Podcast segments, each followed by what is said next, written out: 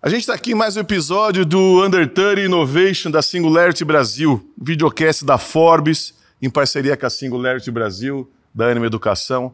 Prazer enorme, eu sou Daniel Castanho, presidente do Conselho de Administração e fundador da Anima Educação. Estou aqui com o Merck, um prazer enorme. A gente está aqui mais uma vez aqui no nesse podcast. Terceiro episódio.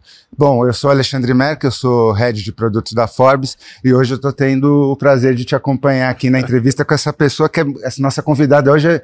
Eu acho que ela é um dos sinônimos de inovação, né? Ela é um sinônimo de inovação, quer dizer, uma história incrível. A gente está aqui com a Jade Usti, é isso que é assim? Uts Filizola. Uts Filizola. Ah, prazer enorme.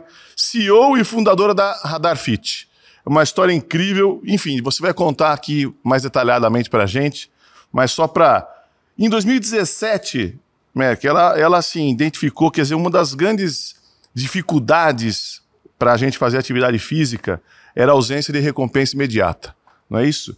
E aí, junto com duas sócias, com a Jennifer e com a Tatiane, vocês lançaram, todos vocês são de Belo Horizonte, é isso? E vocês Nós três, isso mesmo. E vocês lançaram então a Radar Fit, que é uma plataforma de games fitness que motiva os usuários a se exercitarem. É isso? Hoje é um pouco mais que isso. Primeiro, é um prazer estar aqui com vocês. É, na verdade, a gente começou em 2017, eu, é, a Jennifer e a Tati, nós somos as três sócias fundadoras da empresa, e a gente começou com um, um modelo de negócio totalmente diferente do nosso atual modelo de negócios. Então, era um marketplace de produtos e serviços de saúde e bem-estar. A gente começou com capital próprio nosso e a gente falhou miseravelmente, né? Então a gente fala assim: ah, pivotou. Pivotou é um fracasso em 90 graus né, que a gente teve. Só que quando a gente quebrou esse primeiro modelo de negócios da Radar Fit, a gente é, foi na, na causa raiz, né? A gente foi identificar por que, que as pessoas têm dificuldade de ter um estilo de vida saudável. Mas deixa, deixa eu entender. No começo, quer dizer, o que, que te motivou quando você falou o seguinte: a gente começou e quebrou? Isso que só, a gente só tem sucesso depois que a gente quebra umas duas ou três vezes, não é isso? Não é isso, mano? É. Então, então, ótimo. Mas Dizem assim, que sim. o que que, o que que, como é que começou porque quando a gente fala quebrou, aí a gente tem que. Como a gente se reinventa? Você, se re, você reinventou o modelo de negócio? Você reinventou a empresa como um todo? Você trocou as pessoas? Conta um pouquinho mais detalhado, quer dizer, porque isso aqui é, é, tão, é tão importante. A gente, muitas vezes, a gente não fala. Né? A gente fala muitas vezes do nosso sucesso e a gente tem medo de falar dos erros, falar dos fracassos. E existe o fracasso bem sucedido, aquele que a gente aprende com ele, aquele que a gente né, entende e se reinventa. Eu falo muitas vezes que esse é um dos grandes desafios, né? Quando o fracasso para a gente, a prova, né? quando a gente erra, a gente fica ali inibido. E, e, pega um jogador de basquete muito bom, ele vai lá, ele erra a cesta, ele tenta de novo, tenta de novo. Então, quando o fracasso faz com que a gente tente várias vezes. Né? Então, explore um pouquinho mais, conta mais detalhado esse começo, que eu acho que ele é muito bacana pra gente. Cara, na verdade, assim, foram vários fracassos no meio do caminho, né? E até hoje a gente tem inúmeros desafios, né? A proporção ela só vai aumentando, mas a quantidade de desafios continua a mesma. Mas, na verdade, é, a Jennifer e a Tati e eu, a gente já tinha empreendido anteriormente, antes da Radar Fit. A Tati com uma startup de música, eu e a Jennifer com a Jennifer com uma empresa de locação de carros para autoescolas e eu com produção de eventos. A gente tinha uma produtora de eventos em Belo Horizonte. A gente se uniu ali e na época era muito pouco falado startup, tecnologia, enfim. Basicamente, a gente queria criar uma coisa simples que auxiliasse as pessoas a terem um estilo de vida saudável. Então, o modelo de negócios ele era simples é, e era basicamente produtos e serviços, né? Então você conseguia encontrar desde produtos, artigos esportivos, alimentação, a educadores físicos, nutricionistas, enfim, tudo em um só site. É, e ali foi a gente quando a gente começou a construir esse site, né, que era um marketplace, que a gente conectava os players com as pessoas que buscavam, né, é, essa necessidade, sejam produtos ou serviços, a gente teve que primeiro criar a estrutura do site, obviamente. A gente comentou nossa primeira falha porque a gente terceirizou, né, é, a tecnologia. Então, Não, não recomendo isso para ninguém. Você tem uma empresa de tecnologia, você tem é o seu core, você tem que ter dentro de casa, né? É, e, de, e nesse, na verdade, nesse início, era eu e a Jennifer, a Tati, ela entrou um pouco depois. E assim, a gente tinha zero conhecimento de tecnologia é, e muito menos desse tipo de modelo de negócio. E aí a gente criou um site, a gente foi é, em Belo Horizonte, que a gente começou, né? E a gente foi atrás de academias, a gente foi atrás de profissionais, a gente foi atrás de lojas, de suplementos, enfim, de tudo. Conseguimos colocar 580 parceiros dentro do site. Uau. E aí foi o momento em que a gente começou a fazer toda a parte de divulgação, enfim. Acontece que, um, era um modelo de negócios é, que precisava de muito capital na época que a gente não tinha, apesar da gente ter começado com capital próprio. E era um oceano vermelho, já existiam diversos marketplaces na época, fora a nossa falta de know-how técnico para desenvolver esse, esse negócio. Mas o principal ponto é, da falha desse modelo de negócio é que ele não solucionava nada. Na prática, ele não solucionava nenhuma dor Muito verdadeira. Legal. Né? Então, você criou um marketplace Começou no marketplace, é isso? Isso. Conectando isso todo mundo dessa, desse ecossistema ali da área de, de fitness, alguma coisa assim. Exatamente. E entendi. E quanto tempo leva para você começar a perceber que vocês não estavam respondendo a uma dor? É, quando chega o boleto e você não consegue pagar as contas. Mas foi logo no começo? Cara, foi assim, seis meses depois. A gente tinha um, um business plan, né? Em tese, a gente começaria a ingenuidade, né? A faturar no quarto mês, no sexto mês a gente break varia, né? Chegou o sexto mês, não. Aí a gente pôs um pouco mais de dinheiro, sétimo mês também não, oitavo mês assim, putz, e agora o que a gente vai fazer? Esse negócio não está rodando, né? Então, é, aí tinha um programa de pré-aceleração chamado Lemonade, também em Belo Horizonte. A gente se inscreveu para participar. Eu não sei como eles nos aceitaram, porque a gente era muito jacu na época, gente, mas muito mesmo. as perguntas, assim, MVP, a gente, nossa, o que é MVP? A gente tinha que preencher um formulário que a gente nem sei o que, que a gente preencheu lá, depois eu até, quero até ver se eu ainda tenho esse formulário Vale a pena, ver. sabia? Fazer Cara, um vale histórico. a pena ver o Aqui que, que a gente Anima a gente escreveu. tem algumas coisas que a gente, que tem um sócio nosso que ele guardava. E a, gente olha nossos PowerPoints iniciais, é, não era, viu, é, é, é, é lastimável. Cara, eu né? juro por tudo, nosso PowerPoint tinha um pauzinho de um bonequinho, o site, outro pauzinho de bonequinho do outro lado pra mostrar que a gente conectava. Era muito tosco na época, mas era o que a gente conseguia fazer. Não tinha designer, não tinha nada, né? Então era, era paint Mas a vida é época. assim. A vida é assim. Você vai A é começando assim. ali, né? A gente fazendo tudo. É, era mesmo. E a gente passou nesse processo, né? Imediatamente a gente começou a fazer a coisa no caminho certo, né? A gente fez de trás pra frente, a gente tinha, basicamente, a gente zerou o negócio ali. E ali ele era muito rápido, eram só 30 dias, a gente foi começar a entender dor, é, tamanho de mercado, MVP, moni- é, como que a gente ia monetizar, enfim. A gente, como a gente tinha colocado dinheiro, e a gente estava pegada, né? A gente falou, cara, vamos salvar esse negócio, né? Vamos gamificar esse marketplace, vamos trazer alguma coisa para isso. É, só que a gente já não tinha mais grana para gamificar, enfim, então o que a gente fez? A gente criou é, um, um desafio sete dias de saúde e fitness em que as pessoas disputariam para ganharem descontos no nosso marketplace. Daí a gente criou ali um formulário, na época a gente pediu para os familiares compartilharem pelo WhatsApp. Em 24 horas a gente teve 5 mil inscritos de Uau. 13 diferentes estados do país para participar desse desafio via WhatsApp. A gente planilhou aquelas 5 mil pessoas, a gente dividiu em grupos de 60 pessoas no WhatsApp. A gente não tinha profissionais de saúde na época, então a gente mandava é, a- missões saudáveis para as pessoas fazerem muito esporádicas, né? Então faça uma caminhada, ganhe cinco pontos, manda o vídeo, porque não tinha como comprovar, então tinha que pedir vídeo e foto. Tira foto do seu prato de salada, tira foto tomando água e vai ganhando ponto. É, e aí a gente ia planilhando os peraí, pontos. tudo no WhatsApp, é isso? Tudo no WhatsApp. E eram vocês fazendo essa, Exatamente. esse controle? A gente fazendo esse controle. Em determinado ponto, assim, o negócio estourou tanto que todos os dias, por grupo, por grupo, e eram vários grupos, todos os dias, por grupo, a gente tinha cerca de mil mídias enviadas das pessoas. A gente teve, assim, um engajamento surreal, que na época a gente fez na mão, mas eu acho que foi até maior do que isso, que foi de 89%. E a gente começou, e aí come- as pessoas começavam a mostrar, mandar foto de da, da como chama aquilo, gente, de pedra nos rins que expeliu, ali na privada mesmo. Gente que tava em depressão, saiu da depressão, é, e tinha toda a questão da interação ali também, obviamente que o WhatsApp permitia, né? Porque quase que uma uma rede social gamificada de saúde ali que, que a gente tava é, pivot- é, pilotando ali naquele MVP. E aí o negócio estourou tanto que em determinado momento, assim, se alguém pedir ah, quantos pontos eu tenho, a gente chutava mil, você tem mil, segue, segue em frente, tá indo bem, porque a gente já não conseguia mais é, controlar, é, virou uma loucura. Acabaram sete dias e a gente falou, putz, bombou, estamos salvas, né? Vambora, porque agora eles vão ganhar o desconto e eles vão consumir no nosso marketplace. E a gente deu desconto de 50%, de 70% para os primeiros jogadores e tal. É, não teve um uma única compra no nosso marketplace. Uma única compra. Ninguém.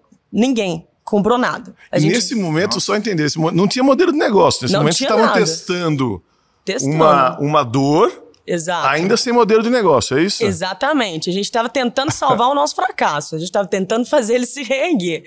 E aí, bom, deu, deu muito errado. A gente ficou, assim, desesperadas, devastadas. Né? A gente falou, poxa, esse negócio... Mas Peraí, aí no dia, no dia seguinte já tinha um tanto de gente aí, não vai continuar, não vai mandar, é, que, qual que é a nossa rotina de hoje, etc. As pessoas começaram a ficar com um certo nível de dependência, começavam a falar, pô, vou, no, vou amanhã no supermercado, que marca eu tenho que comprar de pasta de amendoim, etc. Enfim, é, a gente falou, cara, ah, quero indicar meu marido, quero indicar minha amiga, quero indicar meu primo. Falou, cara, tem um modelo de negócio aqui, a gente só tem que descobrir, tem um negócio aqui, não é um marketplace tem um negócio aqui. A gente, é, bom, descartou, obviamente, o marketplace. E, em paralelo, a gente tinha se inscrito num programa chamado Startup Farm, que é, hoje são nossos investidores. E esse programa era aqui em São Paulo, a gente passou quatro meses aqui em São Paulo, quase seis meses, na verdade, aqui em São Paulo, e a gente veio com esse MVP e uma mochila. Então, deixa eu entender, nesse momento você, você tentou fazer um, um, um negócio, um marketplace, que tinha um modelo de negócio. Foi. Aí, para salvar, você criou um, uma outra ferramenta, uma outra estratégia. Uma estratégia de Uma estratégia que era uma estratégia paralela. Isso. Que não era o core. Uhum. Era um side business, um, um uma ferramenta para alavancar. Exato. E vocês perceberam que essa ferramenta era melhor, ela tinha ela sim Ela tinha, sim era um negócio. Tinha pegada, mas ainda não tinha modelo de negócio. Exatamente. E aí, obviamente, que no Lemonade a gente não ganhou o programa, né? A gente, inclusive, saiu meio perdidas. Mas alguma coisa ali a gente tinha encontrado, mas a gente ainda estava perdido enquanto mas foi negócio. Foi no Lemonade que veio a semente da gamificação? Foi. Porque eu, a, a, minha impressão é que esse foi o primeiro, a primeira virada. E Sim. essa segunda, de quando vocês percebem que a, de, a, a demanda apresentou-se para vocês é, uma demanda reprimida que vocês não estavam vendo, como é que vocês, é, enquanto vocês estavam vindo para cá, passando os quatro meses aqui, vocês conseguiram manter essa base ativa? Continuaram, é, não sei se vocês estavam com interesse de manter a. Sim. Não sei se é nesse sentido, de manter uhum. a base ativa que a gente fala no marketing, mas de continuar pelo menos a, o relacionamento ali. Não, foi exatamente isso que a gente fez. A gente não queria perder aquela base e a gente não queria perder aquela interação, aquele engajamento que a gente tinha criado. E, inclusive, aquela fidelização que a gente tinha criado com aquelas pessoas. E aí, o que a gente fez? A gente começou a fazer novos desafios. Era de sete em sete dias a gente abria, até que a gente bateu 15 mil usuários ativos, pessoas que utilizavam ali diariamente via WhatsApp a nossa gamificação. E a gente foi aprimorando ela ali ali, obviamente, enfim, mas muito manual, muito braçal. A gente sabia que aquilo ali seria o nosso negócio, mas a gente não, a gente não conseguia, naquele momento, estruturar é, todo o modelo que a gente ia criar em cima dele, porque no final virou um produto, né? E a gente ia precisar entender por qual plataforma a gente ia criar, enfim. No Lemonade foi quando eu e a Jennifer encontramos a Tati, que estava lá com uma outra startup é, dela, que ela vendeu né, logo quando ela saiu do Lemonade, muito legal. É, e aí é, a gente veio aqui para Startup Farm e a gente passou pelas seletivas e assim, mostrando, cara, olha, a gente pivotou, esse é o nosso atual produto e a gente é, a gente está aqui porque a gente quer é, seguir essa jornada e encontrar qual modelo de negócio a gente vai aplicar nesse produto. E aí passamos, na época acho que foram 700 startups que a gente concorreu, enfim, é, a gente passou, é, esse, esse programa ele era patrocinado pelo Banco do Brasil, era um bet patrocinado pelo Banco do Brasil, que se tornou nosso primeiro cliente B2B depois. É, e aí lá dentro do, da Startup Farm, a gente, aí sim, com, com digamos assim, a solução certa é, a gente começou a estruturar o nosso negócio. Só que era a solução de um problema que a gente ainda estava um pouco perdido. Tudo bem, todo mundo tem dificuldade de ter uma vida saudável, né? Mas por que, que essa solução funcionou? E aí, literalmente, a gente foi pra rua, aí, aí a gente chamou a Tati, enfim, ela veio pra gente como, é, veio junto com a gente como sócia, né? E a gente foi pra rua mesmo, né? Num, num modelo muito raiz, perguntando para as pessoas, enfim, até a gente identificar que a, a causa raiz, né, dessa dificuldade de ter uma vida saudável é a falta de resultado imediato. Então, exemplo, a gente vai na academia agora e malha 60 minutos, você não sai da academia e fica, nossa, tô com o corpo que eu quero. É instantâneo. Saiu da academia, puxou seu peso e instantaneamente você ficou com o corpo que você quer. Muito menos sentar, comer um prato de refeição saudável, de uma dieta elaborada ali e instantaneamente você ficou com a saúde que você deseja. E até mesmo se você fizer uma sessão de terapia ou uma técnica de mindfulness, você não termina e fica, nossa, milagrosamente eu fiquei com a saúde mental que eu buscava. Então, não é um resultado imediato. É a falta é, de resultado imediato é o que faz as pessoas começarem esse estilo de vida, mas acabarem abandonando no meio do caminho. Afinal de contas, o ser humano é um ser imediatista, né? Você sabe que você sabe que eu sempre brinco, eu falo que o que faz a, a, pessoa ir na academia é o espelho, porque pelo menos um pouquinho mais inchado, não é não? Você fica ali, aí você olha, você, você vê, todo mundo fica na, na no final da academia, pago, fica né? lá olhando assim e tal. Enfim, que é um pouco dessa questão imediatista. Isso também, essa mesma, esse mesmo desafio, eu falo, a gente tem uh, dentro da escola, uhum. né, da universidade. Por quê? Porque, o, porque a pessoa entra na universidade, Quatro anos depois é que ela vai receber um diploma. É e fala, a gente concorre com a. Por exemplo, eu vou pagar a mensalidade ou, ou eu vou comprar uma moto em 48 vezes. Você compra a moto, você paga uma parcela, você já está com a moto. A moto. Não é? E a, a universidade não, você, você tem que pagar, vai lá e vai estudando, né? depois e aí sim você vai receber um certificado, um diploma de administrador de empresas ou, ou de que que seja, de, de, de advogado, ou o que que seja, depois de muitos, muitos anos. Então, é, você na trajetória, você tem que, de alguma maneira, tentar entender o, o que está servindo aquilo. Por isso que muitas vezes a gente quebrou aqui, por exemplo, dentro da ANIMA, não tem mais disciplinas. Uhum. Né? A gente tem ali gestão de projetos. Uhum. E não só não, acho que o futuro da educação vai ser gestão uhum. de projetos, porque cada vez que você acaba um projeto, você sente a satisfação de ter realizado alguma coisa. Que massa isso. Né? E isso é muito legal. Muito. Então, a, a universidade hoje, e a escola também deveria ser assim. Uhum. Né? Um conjunto de projetos que você vai realizando e, de preferência, projetos que tenham a ver com o impacto na sociedade. E é, é exatamente o que você está é falando, porque tem muito do conceito Exato. que a gente usa aqui, que eu acho da, que é o futuro da universidade. Eu sou da área do teatro também, e no, na, pelo menos no, no teatro é exatamente igual. Se você tem processos muito longos, que você vai demorar muito para estrear, você tem muito problema com o elenco. Agora, quando você tem essa coisa do começo, meio e fim, parte para outra, começo, meio e fim, parte para outra, o engajamento é muito maior. É isso. Tudo na vida, né? Você vê as empresas, antes elas, eu brinco, falo assim, ó, você vai asfaltar uma, uma estrada. Aí você ia lá, faz a terraplanagem, depois não sei o quê. Né? Aí um dia você inaugurou a estrada. Né? Hoje não, hoje você vai inaugurando por trechos. né? Tem que ser assim, porque você já vai conseguindo ver. E isso aí vale para a empresa, isso aí vale para projetos de empresa. Tal. Então, eu acho que essa é uma mudança de mindset que vocês conseguiram antecipar isso principalmente no, nessa, na, na, na, questão do fitness e tudo mais. E eu acho que cultura, é, educação e, e, saúde são é, nichos que, não só no Brasil como fora, né, mas eu acho particularmente no Brasil um pouco o buraco é mais embaixo. O nível de consciência é muito baixo aqui em relação à importância desses temas no dia a dia é, e a entrega das pessoas é, com as suas carreiras, enfim, acho que o nível, eu acho que a, a, a faculdade, por exemplo, exemplo, ela tem que trabalhar um nível de consciência, né? Existe Sem um dúvida. esforço que vocês têm que fazer de trabalhar o um nível de consciência, assim como, por exemplo, o teatro tem que trabalhar o um nível de consciência, de cultura, porque trabalha cultura muito mais do que apenas entretenimento, né? Então é um esforço de, é, de educar mesmo, é um, é um esforço realmente muito trabalhoso, porque você tem que mostrar valor para algo que, obviamente, tem valor, mas você tem que educar aquele usuário, aquele cliente final, é, a, enfim, a, a, entender o valor de algo que é óbvio, né? É uma dor que as pessoas, às vezes. Eu, eu, eu falo que saúde é uma dor que a, a, conta vem muito depois e quando você já não tem mais como pagar, né? Independente do seu status financeiro. Eu, eu ainda estou interessado na, na, na nessa nessa trajetória de, de vocês estarem ali tentando se reinventar. Porque indo pra, pra Jade na hora de dormir ali, encostar a cabeça no travesseiro, quantas vezes você pensou assim, acho que vou desistir, a gente viajou, eu vou voltar pra área de eventos que é onde eu domino, que é a minha zona de conforto? Cara, assim, perdi as contas. perdi as contas de quantas vezes é, a gente pensou em desistir, a gente se questionava. Eu acho que nesse momento inicial, em que você está muito perdido e, e, tudo, e tudo parece estar dando errado, né? Que você tem que mudar a rota o tempo inteiro.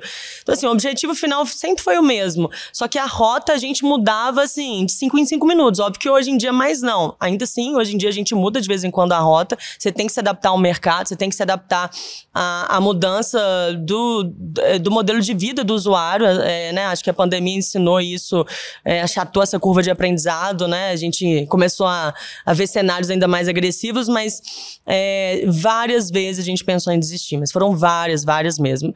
É, eu acho que a gente, a gente não desistiu por. Eu vou dizer que a gente não, não desistiu por covardia. A gente tinha medo de desistir porque era uma coisa que a gente tinha tanta paixão, a gente tinha tanto tesão no negócio porque, gente, eu acho que assim, as pessoas romantizam muito empreender, né? Teve um momento em que teve um boom e todo mundo romantizava é, a, carreira de empreender.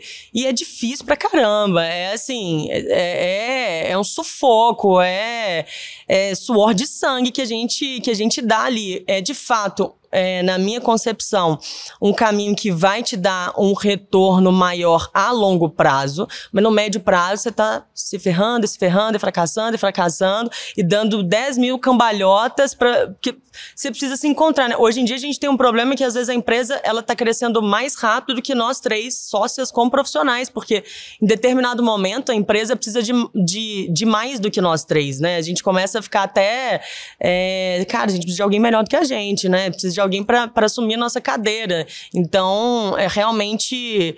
É, é, é, assim, encontrar, é, é, o, é o, virou clichê, né? Mas é encontrar conforto no desconforto, porque é extremamente desconfortável. Todos os dias está com um perrengue maior do que o dia anterior. Qual que é o tamanho hoje? Conta pra gente, como é que tá hoje? Hoje a gente está com uma base de 700 mil vidas. É, a gente tem uma equipe pequena ainda, uma equipe de 45 pessoas. A gente está presente em 17 países. Uau! É, e a gente tem mais de 50 empresas é, ativas com a gente, né? A gente focou em empresas de grande porte por uma questão de é, tracionar financeiramente a empresa mesmo. E agora a gente vem com uma estratégia de, obviamente, manter a estratégia de empresas de grande porte, mas uma estratégia também de empresas de, de pequeno e médio porte, né? Então a gente sempre atendeu qualquer porte de empresa. Mas a gente colocou o, o pouco esforço de braço que a gente tinha, né? Os, pouco, os poucos braços que a gente tinha para irem atrás de empresas empresas de grande porte, porque essas empresas não só elas trazem um boom maior de receita no momento que a gente precisava, como também um número maior de base muito mais rápido, né? E a gente ia aprendendo assim. É, e na verdade a gente começou o negócio B2C, só que foi justamente na Startup Farm, nesse programa de aceleração, que a gente virou a chave para o B2B, porque, bom, ali a gente foi construindo o modelo de negócios, né? É, e aí, no meio do, do caminho, é, o pessoal do RH virou pra gente e falou: Cara, vocês têm isso para empresas?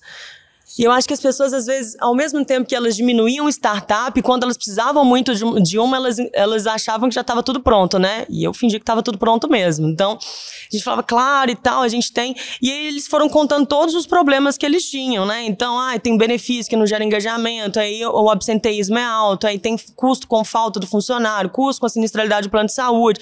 Basicamente, eles foram vomitando pra gente todos os problemas que eles tinham.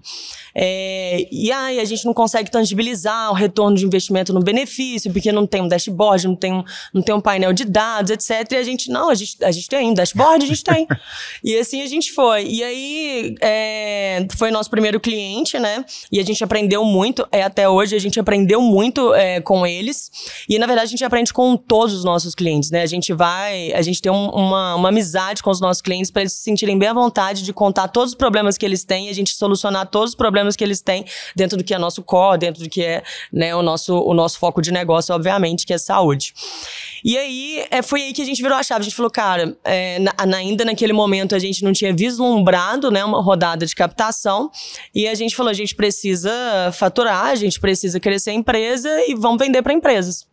E aí, assim, a gente começou no B2B. E o B2B, no caso da Radar Fit, é quase que um B2B2C, porque sempre vai ser para o usuário final. Se o funcionário da empresa não usa, a empresa não vai manter a gente, né? Eu acho que benefício de saúde hoje em dia é um nice to have, não é um must to have. Então você tem que fazer um trabalho muito bem feito, você tem que ter realmente um foco muito grande na experiência do usuário final. Você acha que ainda é nice to have ao invés de must to have? A percepção é nice to have, apesar de que deveriam ser, deveria ser um must to Você have, né? Você já tem algum dado uh, que as empresas que de alguma maneira usam já uhum. o Radar Fit como política de RH, incentivando todo mundo e tudo mais, uh, tem, paga, por exemplo, menos plano de saúde, tem, enfim, tem, tem essa correlação? Tem. Porque isso aí é porque se você conseguir é, mostrar, provar que se a empresa inteira, de alguma maneira, ela. E vai ser bom para todo mundo. Uhum. Né? Por quê? Porque primeiro você a, a pessoa vai, vai fazer exercício, uma qualidade de vida melhor e vai se cuidar. Para a empresa vai ser maravilhoso, que as pessoas estão mais engajadas, mais empolgadas, é, produzindo muito mais. Ela vai pagar menos plano de saúde, mas para o plano de saúde também é bom, porque apesar de ele receber menos, né, o, o, o vai, vai, usar muito, muito menos. Quer dizer, então é um. Você já está nesse momento, porque a hora que você conseguir mostrar isso, Sim. Nossa senhora, aí, aí não tem por que você não. Uma Sim. empresa não num. É, o, a gente, quando a gente começou a operacionalizar esse modelo de negócio no mercado, foi inicinho de, de dia zero de 2020, né? Então ali a gente começou e desde o início a gente foi. É, o que a gente mais focou desde o início foram dados. Como a gente tinha no passado fracassado com o primeiro modelo de negócio, a gente falou, cara, a gente vai acompanhar isso aqui na vírgula. Então é dado atrás de dado. A gente sempre focou em dados. E com a entrada da Tati na sociedade, ela é a nossa CTO. Então ela desenvolveu toda a nossa tecnologia, uma tecnologia própria dentro de casa, na unha. E, e basicamente eu ia nas reuniões ali, é, sentava com a Jennifer, a gente fazia um plano ali de como que a gente ia cobrar aquilo, como que aquilo ia fechar a conta por causa dos prêmios também. E aí, a, e eu falava assim, Tati, eles precisam disso e disso e disso. E a Tati ia, desenvolvia, a gente entregava. Então a gente, basicamente, a gente fez um processo em que a gente ia vendendo uma solução que a gente ainda estava construindo. E estamos, é, depois a gente descobriu que assim, né, é, nunca existe existe um produto final, existe Nunca. sempre a próxima versão. O desenvolvimento ele é contínuo, né?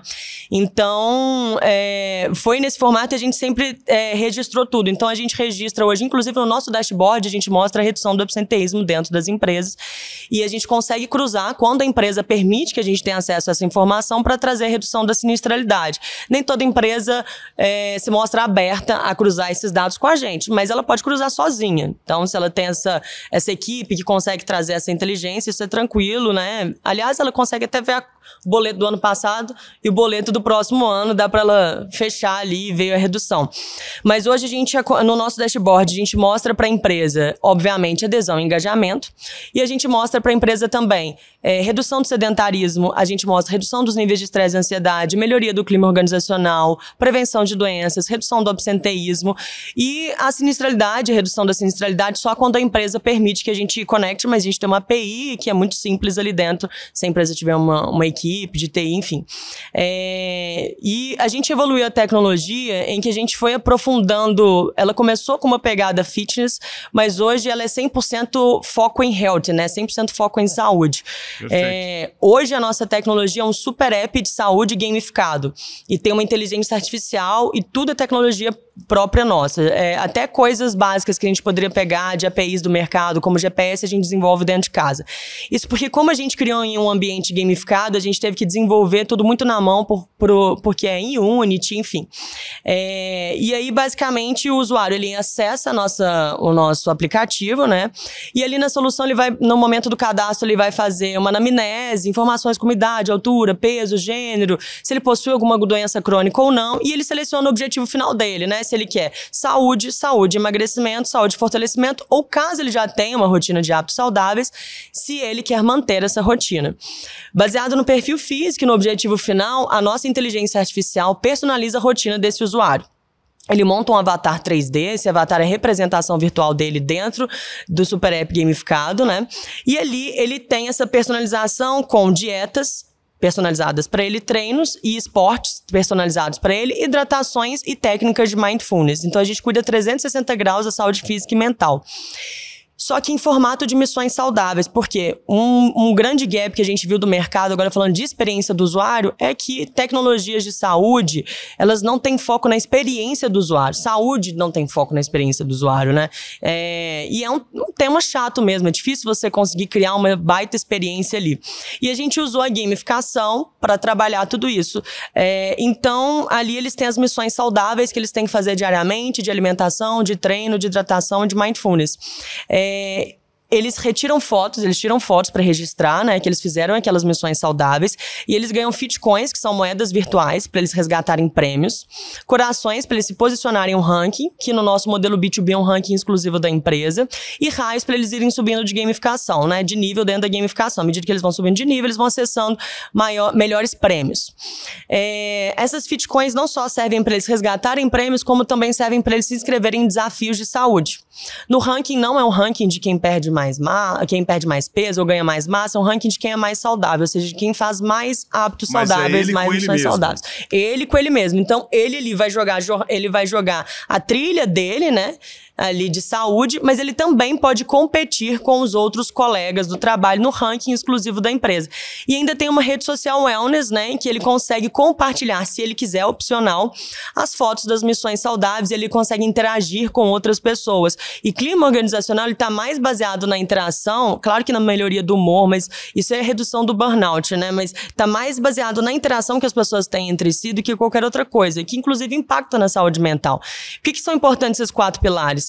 É, você trabalhar hidratação e alimentação e atividade física impacta diretamente na saúde mental, assim como saúde mental impacta diretamente na sua saúde física. Então, é, é, a gente compilou tudo em uma única plataforma, num formato gamificado, com inteligência artificial que vai adaptando ao seu cenário. Pô, de jeito nenhum esse cara tira foto com a cenoura que a gente manda ele comer sempre. Então, vamos colocar outro alimento que tem aquelas mesmas vitaminas e assim a nossa, a nossa inteligência vai operando.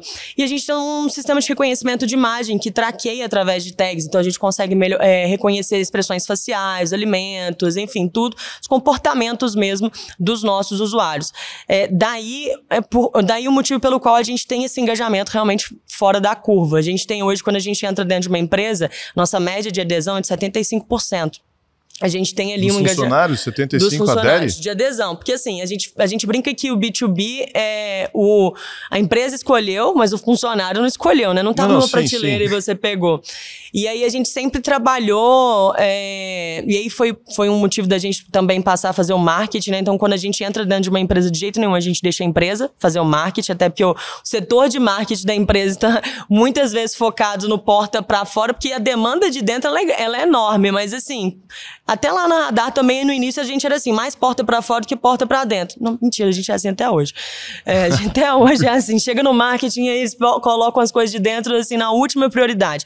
E a gente entendeu que isso é um gap no comum das empresas. Então a gente falou, cara, a gente já entrega para as empresas o material de marketing personalizado com a logo e identidade visual, porque a gente foi entendendo que todos esses pontos minavam um engajamento dentro das empresas. Se você deixa na mão do RH, primeiro você traz mais uma coisa para ele operacionalizar, é, você traz demanda para o setor de marketing que já está atolado de demanda, e a gente não ia conseguir aprender a melhor forma de comunicar, de criar campanhas de comunicação para de fato atrair os colaboradores para utilizarem a solução.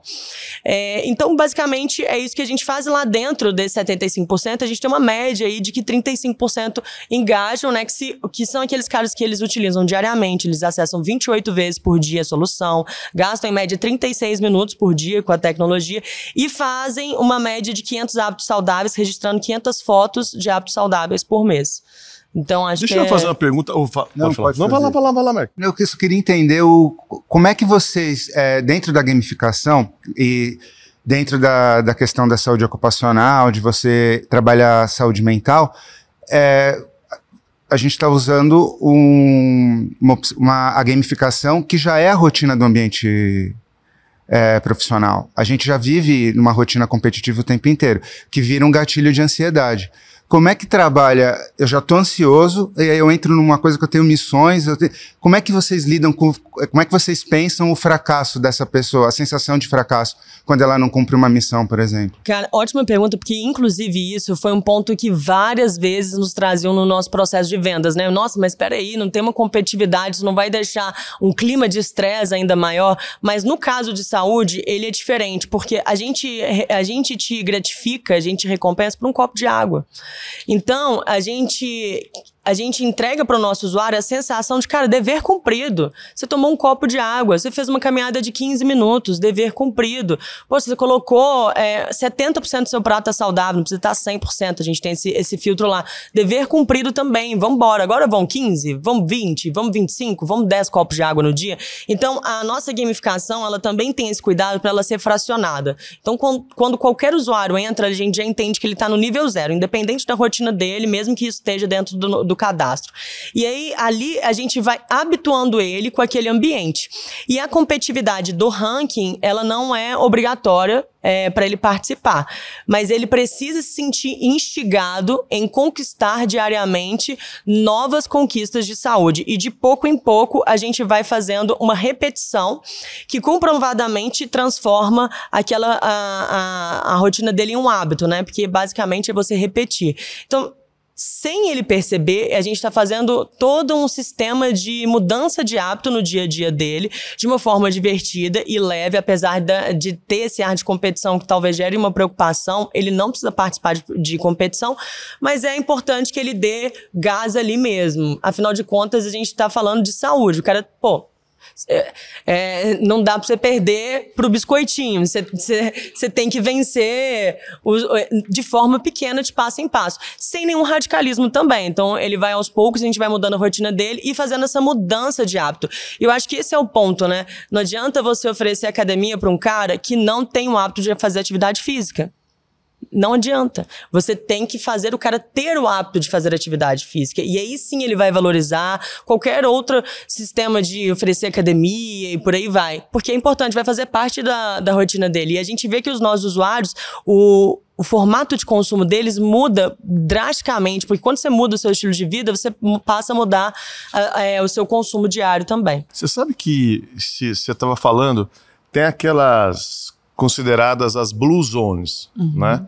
Que são aqueles lugares do mundo onde as pessoas vivem mais e que, enfim, tem uma, uma idade média muito maior, a maioria passa de 100 anos e tudo mais. E aí tem ali algumas características que elas, enfim, que elas têm, né? Uma delas é comer 80% do que você quer comer, né? É, eu achei muito legal, é né? legal. E aí, mas, mas aí tem, ah, você conviver é, enfim, tem um relacionamento social bastante forte, você tem gana e desejo de querer aprender algumas coisas, mas tem uma coisa que é o seguinte: é fa fazer com que o exercício, a atividade física, ela seja natural e não algo que você tem que fazer durante um período. Então, muitos desses lugares, eles são penhascos, eles são, enfim, tem ladeiras, que as pessoas para ir até uh, comprar o pão e voltar já tem que uhum. fazer um exercício físico. Uhum. Então eu acho que você está falando um negócio que é muito legal, que é deixar de uma maneira natural, que aconteça de uma maneira natural, enfim, é algo assim. Exato. Né? Eu, eu queria, eu, eu, eu, eu, eu concordo, esse negócio né, fica um pouco. Quando você está falando, nossa, mais uma coisa, é. a gamificação é. vai trazer um estresse é. e você está querendo fazer uma gamificação de saúde mental. É. Dizer, parece um paradoxo. Mas é Sim. é legal como você, como você descreve isso. Agora, eu tenho uma curiosidade, já de assim. Você tá, é uma empresa de saúde uhum. e tecnologia. Uhum. Né? E pelo que você descreveu, você não é da área de saúde, é só associação da área de saúde. Como que. Não. Enfim, então eu acho que isso é tão legal, porque muitas vezes a gente ah, tem uma ideia né, de fazer algo disruptivo num, porque você sofre, enquanto usuário, uma dor e você fala: olha, eu tenho uma ideia para o teatro. Né? Mac, por que, que você não faz isso? O cara fala: você não entende nada de teatro. Tá bom. Mas, mas de alguma maneira, eu, como usuário, uh, uh, descobri aquilo, tem aquela dor e tal. Né? A mesma coisa vale para. E aí, se... como que vocês se aventuram, então, numa área que não necessariamente você conhece, ou tem gente lá que conhece, ou como que foi esse conhecimento do core? Como é que é hoje isso dentro da empresa? É, para você é... saber se o cara tem que beber água, tem que fazer exercício, o que, que ele tem que fazer, de onde vem essa, esse conhecimento. No início, não tinha nenhum conhecimento, porque nenhuma de nós três somos da área de saúde. Então, realmente, a gente tinha, um, a gente tinha uma dificuldade muito grande e o senhor Google nos ajudava bastante. Então, no início, foi nesse formato. É, eu sou engen é, engenheira de produção, a Tati, ela é de publicidade, com é, publicidade e tecnologia, a Jennifer é administradora, né? Então, assim, nenhuma de nós três fazia menor ideia, né? E tinha menor capacidade técnica, know-how técnico de saúde. Então, no início, era muito assim. Tanto que no início, que a gente tinha de tecnologia era um, uma solução de hábito, de, de criação de hábitos com foco em saúde, enfim. E depois a gente foi criar a nossa, a nossa AI ali de saúde mesmo, que é de fato um sistema inteligente de saúde que detém esse conhecimento. É, tanto que nos nossos primeiros momentos de empresa, ah, quando a gente pegou os nossos primeiros aportes, o foco foi produto, tecnologia é, e saúde. Então a gente contratou uma equipe de saúde, então a gente tem um médico dentro da nossa equipe, é, funcionário mesmo da nossa empresa, a gente tem nutricionista, educador físico, então a gente tem toda uma equipe de saúde que hoje assina essa inteligência. É por isso que hoje a gente consegue ser esse Serious Health Gamer, né, esse super app de saúde gamificado, é, que que faz esse 360 graus com esses quatro pilares de saúde. Eu acho muito legal, porque, porque aqui um dos objetivos, quando a gente fala aqui do, do Forbes Under 30 Innovation, né? Então a gente está falando do Under 30 e Innovation, está falando de inovação com pessoas é, que têm essa. Muitas vezes é, a gente fala assim: ó, o que que o, quais são os seus medos, né? E o que, que o medo te protege? Porque muitas vezes o medo te protege, como você falou ali. Foi muito legal você falar: olha, a gente tinha medo de, de perder tudo que a gente tinha colocado. E quem sabe esse medo que te deu coragem para para continuar investindo e de alguma maneira tentar arrumar algum jeito para salvar aquele negócio inicial e acabou uh, mudando completamente o seu negócio. É, Quanto mais a gente cresce, maiores são os riscos. Então, isso de fato vai te blindando, cara. É, não é uma opção fracassar. É esse, não, não fracassar nos pequenos detalhes, que isso a gente fracassa várias vezes durante o dia. Isso. Mas, assim, não é uma opção desistir. Quanto mais você cresce, menos fica viável essa opção. Hoje em dia, isso nem passa pela nossa cabeça. Cara, tá louco? Tipo assim, olha até onde a gente remou, né? Enfim. Mas no, no início, realmente, a gente tinha muitos medos, mas eu acho que uma coisa que é muito importante, eu já falei isso para algumas pessoas pessoas falam assim: ah, vou abrir uma empresa, é, quero, quero captar é, investimento e tal, me indica, conecta com os fundos, sei que e tal. Eu, eu sempre falo isso para todo mundo. Falo, cara coloca o dinheiro do seu bolso no início. Não precisa ser uma quantidade exorbitante, enfim, dependente da sua realidade. Se na sua realidade você consegue colocar 50 reais, coloca 50 reais. Na sua realidade é 5 mil, coloca 5 mil. Se na sua realidade é 50, coloca 50. Se for 500, coloca 500. Mas coloca do seu bolso primeiro. Isso ajuda muito você a ter uma, uma gestão saudável do dinheiro. Uma gestão Sim. saudável não é nem você ser o cara mais foda, né, financeiramente, de inteligência financeira, mas é de você saber é, tomar atitudes é, é, tomar riscos calculados ali com aquela grana, né? Porque ela é escassa e o seu negócio ele vai demorar a começar a dar retorno, principalmente quando você cria um produto do zero, que é uma tecnologia que você vai ter que testar no mercado. E a gente mudou a, a, a solução da Radar Fit 50 mil vezes até a gente conseguir atingir o engajamento que a gente queria. Isso tem um custo, né? Então, assim, quando a gente fez a nossa rodada é, de captação, as nossas primeiras, é, a gente sempre fazia a rodada já sabendo exatamente para que que a gente usar aquele capital e, e em que momento a gente break varia isso. A gente, a gente sempre fez assim, pô, a gente bate o break-even, aí a gente vai, começa a entrar num burn porque a gente está crescendo, aí bate de novo. A gente sempre bateu todos os nossos BPs, a gente sempre foi uma empresa, desde o início, muito antes, né, de, dessa virada do, do mercado de ventures, que tinha um foco em ser uma empresa é, sustentável, né? Você sabe que, você sabe que tem uma diferença eu, eu uh, tem gente que acha que a empresa tem que trabalhar com escassez, né? Ah, não, só temos esses recursos aqui, poucos e tal. E eu falo que a empresa tem que ter uma visão de abundância. Só que é abundância é diferente de excesso. O excesso gera escassez. Porque você acha que pode gastar o que for e fazer e tudo mais. Não. Né? Então tem a visão de querer fazer algo, algo que você falou. A gente não tem esse aplicativo, não tem problema, a gente vai ter. Uhum. A gente não tem essa plataforma, mas essa é a visão da abundância. Você vai ter, você vai conseguir, mas não do excesso. de você gastar a torta direito e tudo mais, porque aí gera escassez. E isso é uma coisa muito legal que você você estava falando. É, e assim, a gente aprendeu muito com os nossos erros, né? No nosso primeiro modelo de negócios, que né, nosso primeiro fracasso, a gente a gente errou muito que a gente investiu em marketing de um negócio que a gente nem sabia se ia funcionar ou não. E a gente ainda investiu em marketing com uma cabeça de. Achávamos o que era marketing, depois a gente. Cara, isso não é marketing, né? Então, tipo, ah, contrata, contrata um, um outdoor. Isso com o nosso dinheiro. A gente, putz, caramba, cara. O que, que a você... gente fez? O negócio não tava nem. Ro... O site tava com bug. Se alguém entrou, não funcionou. Então, enfim, mil detalhes muito óbvios e muito básicos que a gente falhou. E que quando a gente pegou essa, essa nossa rodada, por exemplo, se vocês forem reparar, a Radar Fit ela começou só agora a ter uma equipe de marketing. Só agora ela começou a fazer é, campanhas de marketing e ter uma equipe comercial, porque a gente sempre quis aprender antes, aprender com é, testes, né, pequenos ali, antes da gente realmente falar assim, putz, agora vai, agora a gente vai ter uma equipe comercial vendendo a todo vapor. Por quê? Porque eu já aprendi toda, toda a máquina de vendas.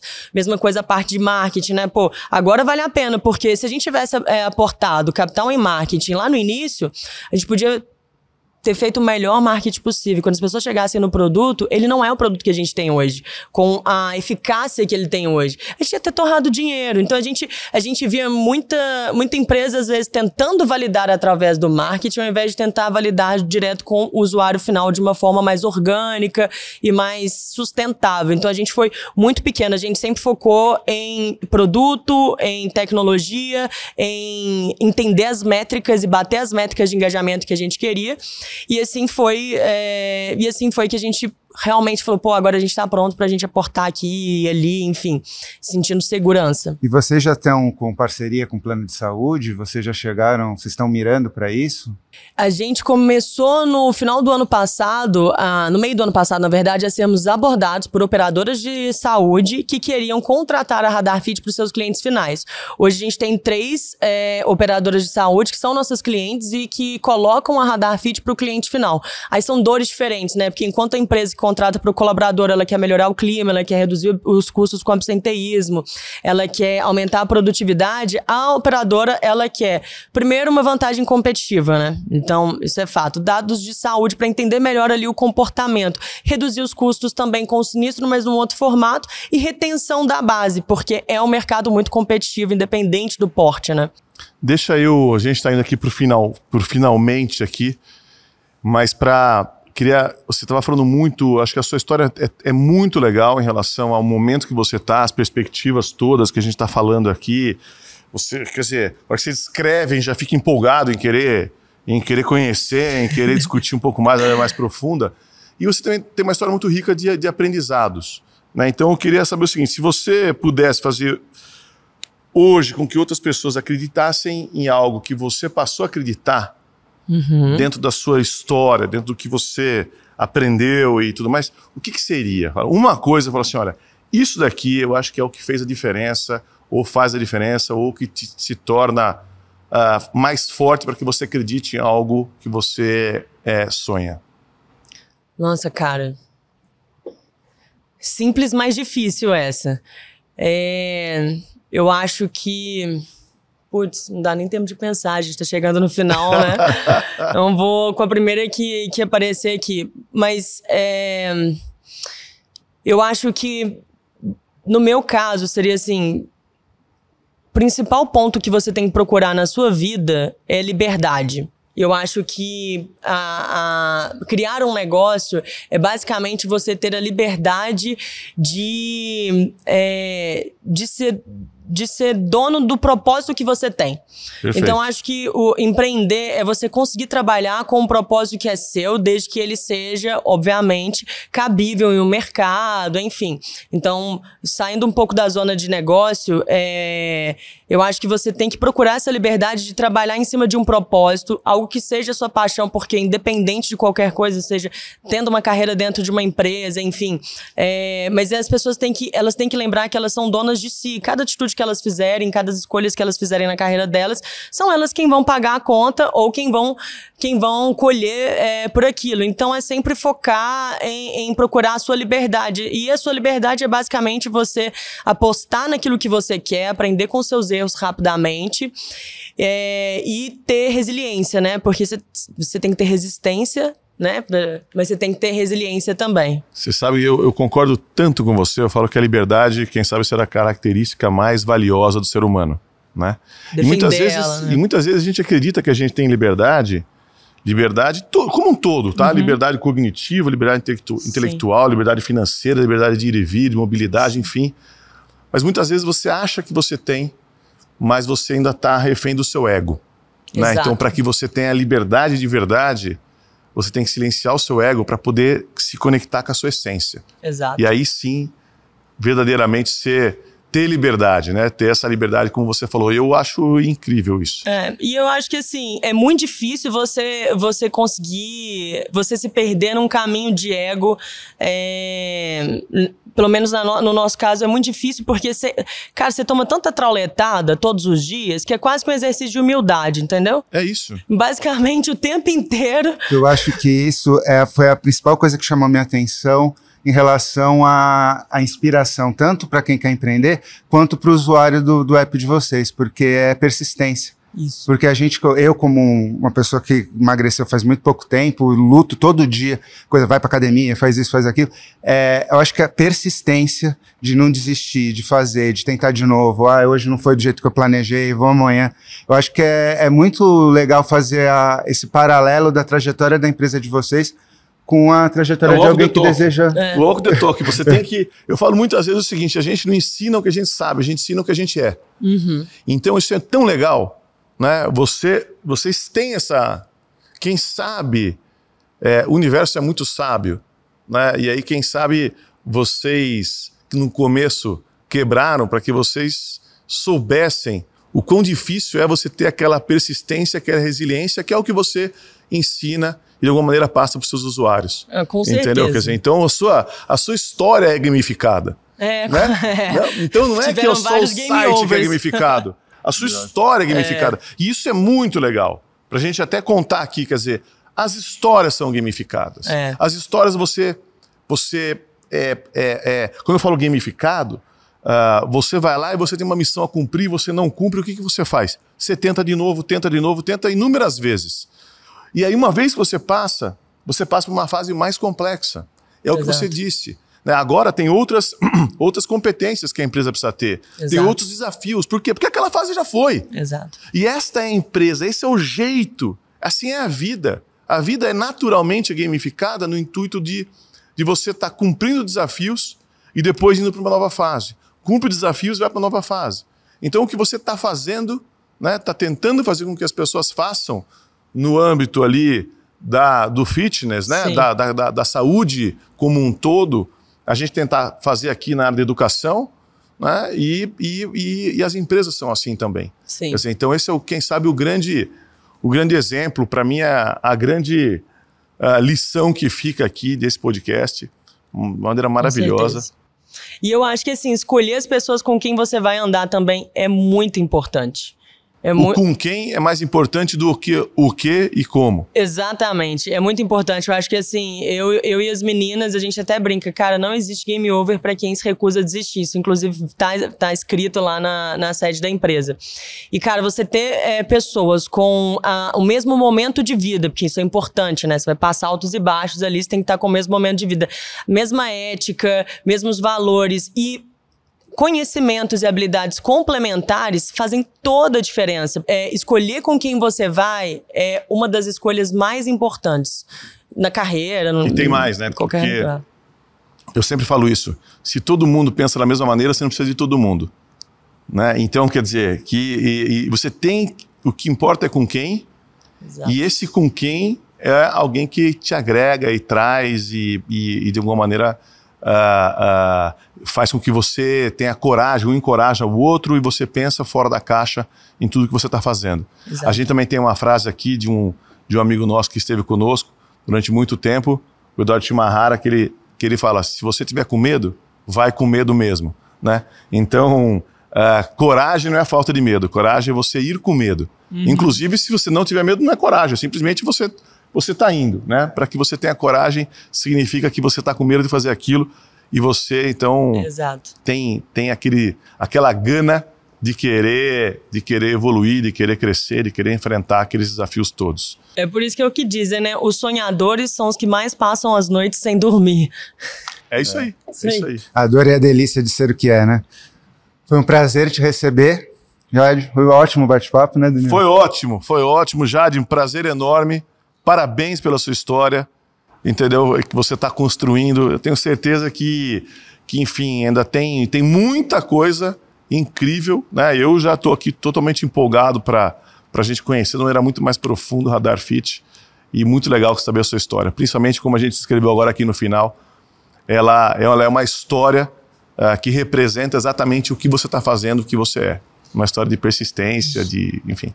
Gente, muito obrigada pelo convite. Foi um prazer conhecer vocês dois e a gente ter esse papo tão delicioso aqui, vocês darem essa liberdade de eu poder trazer um pouco dessa, dessa história da Radar e, e quem sabe agregar para quem escute, né, esse, esse baita canal aqui que vocês criaram. Muito obrigada mesmo. Obrigado, ótimo. Todo mundo esteve conosco até agora aqui no Forbes Under 30 Innovation uh, junto uma, uma parceria aqui da, da Anima Educação através da Singularity e a Forbes. Um prazer enorme a gente estar aqui junto com vocês.